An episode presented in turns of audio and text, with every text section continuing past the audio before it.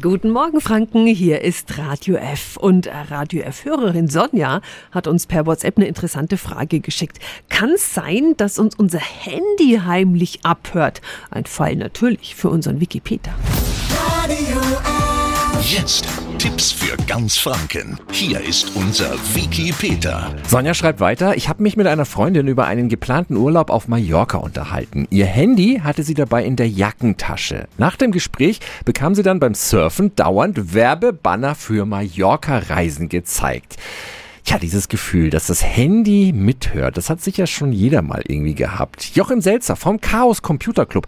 Kann das wirklich sein? Geschichten dieser Art kriegen wir fast wöchentlich rein.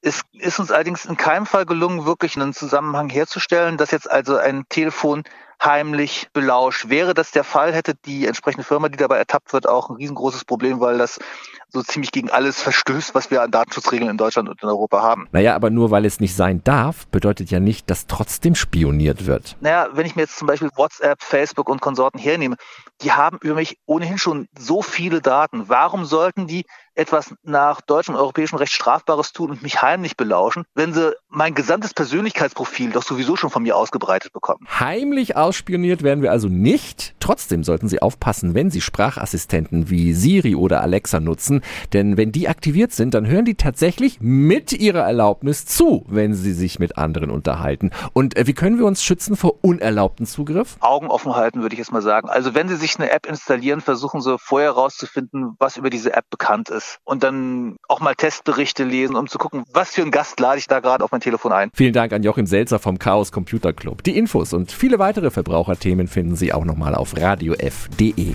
Tipps für ganz Franken von unserem Wiki Peter. Wiki Peter. Täglich neu in Guten Morgen Franken um 10 nach 9. Radio